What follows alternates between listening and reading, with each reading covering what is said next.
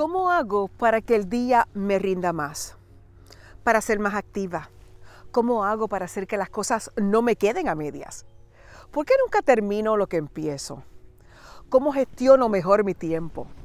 Estas son algunas de las muchas preguntas que me he hecho en ocasiones y me imagino que ustedes también.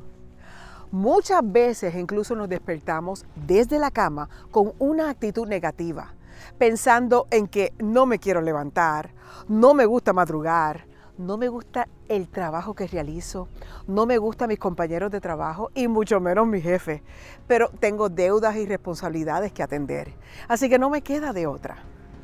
No me gusta la vida que estoy viviendo.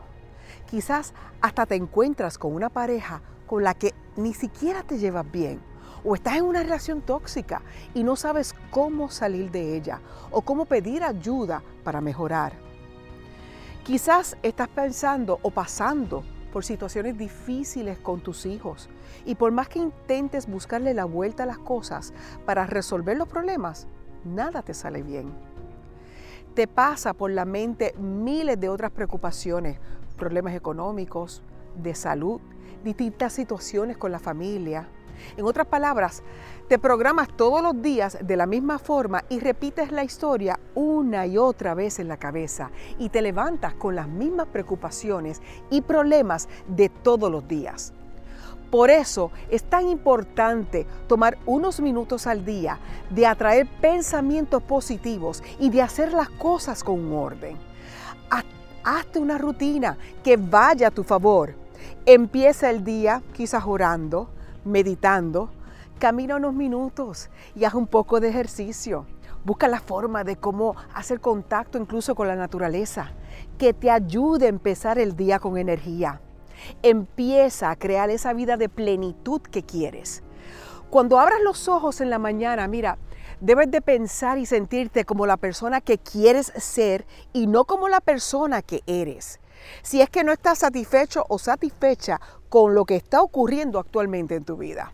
En otras palabras, cómo yo sería, cómo yo me sentiría y cómo me visualizo y cómo me quiero ver o qué, en qué yo me quiero convertir de aquí a seis meses, de aquí a un año o de aquí a cinco años.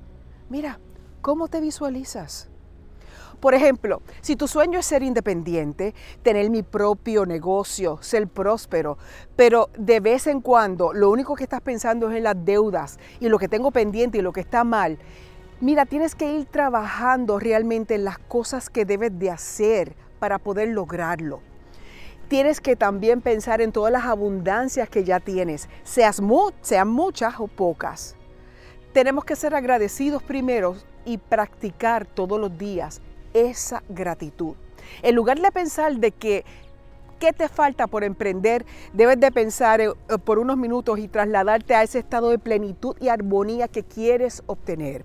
Por ejemplo, si tu sueño también es tener una familia estable, una pareja que te ame, que te valore, que te admire y que te proteja y te ayude y que juntos puedan tener una relación plena, balanceada y feliz. Y que esa pareja que tú estés buscando también quiera esas mismas cualidades. Pues mira, imagínate ese escenario y atráelo a tu vida, atráelo a tu mente.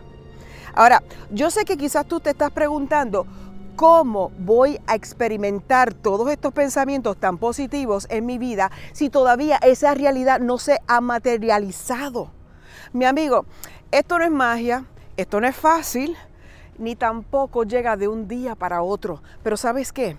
Hay que creer firmemente que las cosas van a ocurrir y así atraemos esos pensamientos positivos a nuestra vida. Una vez logres a partir de ese momento cambiar ese chip negativo que tú tienes aquí en positivo, el próximo paso importante es accionar, sí, accionar y trabajar por esas metas. tienes que delinear un plan ser muy disciplinado y no salirte de esa, de rutina. Sacar todas las distracciones que tengas y que te impiden llegar y simplemente trabajar duro por ese objetivo y lograr esa plenitud que tú te mereces.